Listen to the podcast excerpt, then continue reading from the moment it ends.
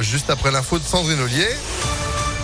Bonjour Sandrine. Bonjour Phil, bonjour à tous. À la une, le premier tour des élections législatives dans le Rhône, la NUPES s'est qualifiée pour le deuxième tour dans 12 des dans 12 circonscriptions sur 14. Le résultat d'une campagne au plus près des électeurs d'après Grégory Doucet. Malgré une abstention marquée, le maire de Lyon espère pouvoir convaincre d'ici dimanche prochain pour faire bloc face à la majorité présidentielle. On est au deuxième tour dans plus de 500 circonscriptions. C'est historique.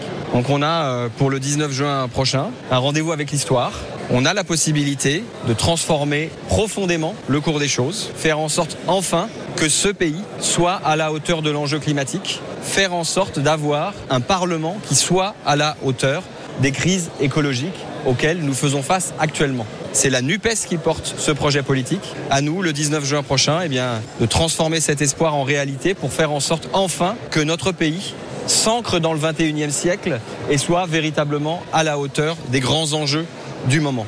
Et dans le département du Rhône, il y aura donc 11 duels entre la NUPES et les candidats de la majorité présidentielle et puis un autre face à un candidat LR. Au niveau national, ensemble et la NUPES font quasiment jeu égal après le scrutin d'hier.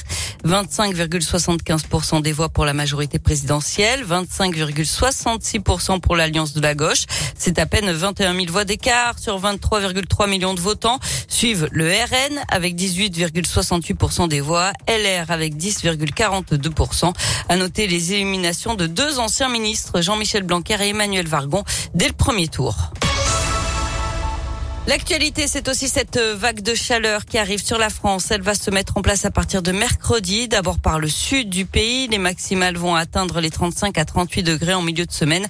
Pas moins de 20 degrés pour les minimales. Le pic de chaleur est attendu entre jeudi et samedi.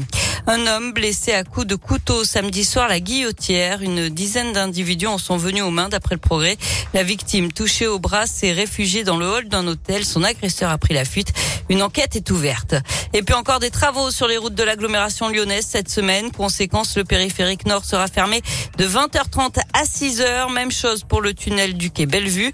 Fermeture également de l'A450 et du boulevard urbain Est entre Mions et Fézin euh, de 21h à 5h du matin jusqu'à jeudi. Enfin, la bretelle d'accès à l'A7 de Pierre-Bénite sera fermée ce soir et demain soir de 21h à 6h. Du sport avec du cyclisme et la victoire du Slovène Primoz Roglic sur le critérium du Dauphiné. Hier, il remporte l'édition 2022. En tennis, c'est un Français qui a remporté l'Open Soprasteria. Corentin Moutet s'est imposé en finale face à l'Argentin Cachine en 2-7, 6-4, 6-4. Et puis du foot, la quatrième journée de la Ligue des Nations ce soir, France-Croatie à 20h45 au Stade de France. Pour l'instant, les Bleus n'ont toujours pas gagné un seul match et c'est la dernière rencontre avant les vacances. Bah voilà, bah ils attendent ce soir, évidemment. Évidemment. Bah bien sûr. Merci Sandrine. Vous êtes de retour à 10h. À tout à l'heure. À tout à l'heure, quasiment 9h34. Météo